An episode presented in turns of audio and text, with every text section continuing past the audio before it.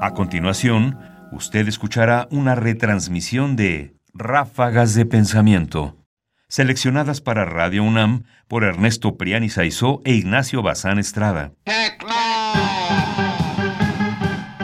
Sobre la tecnología.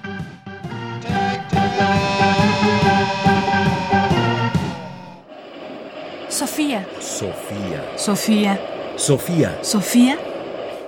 Ráfagas de pensamiento. Ráfagas de pensamiento. El tenedor y la cuchara. El tenedor, que en francés se llama fourchette, es decir, horca pequeña, puede parecer a primera vista una mano pequeña.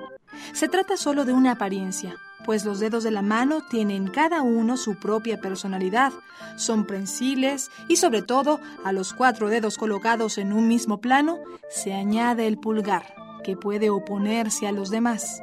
Nunca se insistirá lo suficiente en la importancia humana de ese quinto dedo que se opone a los otros cuatro. Paul Valéry veía en él el símbolo de la conciencia reflexiva, pero el tenedor no tiene pulgar. Se trata de una manita, si se quiere, pero con cuatro dedos sin capacidad prensil. En realidad, el tenedor está hecho para pinchar el alimento sólido. Es un instrumento de estoque, pero con la ayuda de nuestros movimientos también puede recoger la comida como si fuera una especie de cuchara de rejas o al contrario, puede aplastarla para convertirla en puré en el fondo del plato. Por mucho que los especialistas en etimología nos digan que cuchara viene de la palabra latina coclea, que significa concha de caracol, el parecido de esta palabra con el verbo coger, en francés, cueillir, es demasiado evidente para no imponerse al pensamiento. Y es cierto que hay algo de recogimiento en la cuchara. La cuchara es inseparable de la sopa vespertina. La sopa es el pan mojado en el caldo de verduras que reúne a la familia después del trabajo diario. Cuando la sopa es espesa, se sostienen clavadas en ella. Cuando quema, una deglución ruidosa la mezcla con un poco de aire fresco. El tenedor tiene algo de diabólico. El diablo suele ser representado con una horca en la mano, sin duda para echar a los réprobos al fuego del infierno. Así como la cuchara tiene vocación vegetariana, el tenedor es un símbolo carnívoro. Antiguamente, algunos restaurantes se llamaban au hasard de la fourchette, al azar del tenedor. Eso significaba que por poco dinero se podía meter el tenedor una sola vez en la olla y había que conformarse con lo que se cogía. Por el contrario, la cuchara actúa sin malicia ni azares acaricia suavemente la superficie del líquido para descremarlo sin violencia.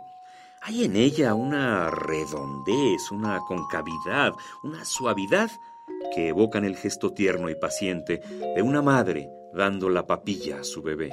La cuchara y el tenedor tienen cada uno su fiesta. La cuchara simboliza la noche larga y luminosa de Navidad. El tenedor pincha la noche breve y bulliciosa del Año Nuevo.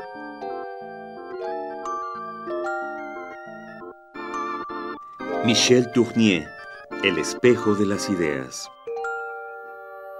Creo que no se ha pensado mucho y que rara vez reparamos en estos objetos cotidianos que constituyen una de las partes esenciales de nuestra vida. Aquí, claro, el tenedor y la cuchara. No solo están presentes por lo menos tres veces al día, sino que lo han estado desde hace mucho tiempo y que además han aparecido en el, en el, horizonte de la historia y en el horizonte de la historia nos han dado diferencias cruciales.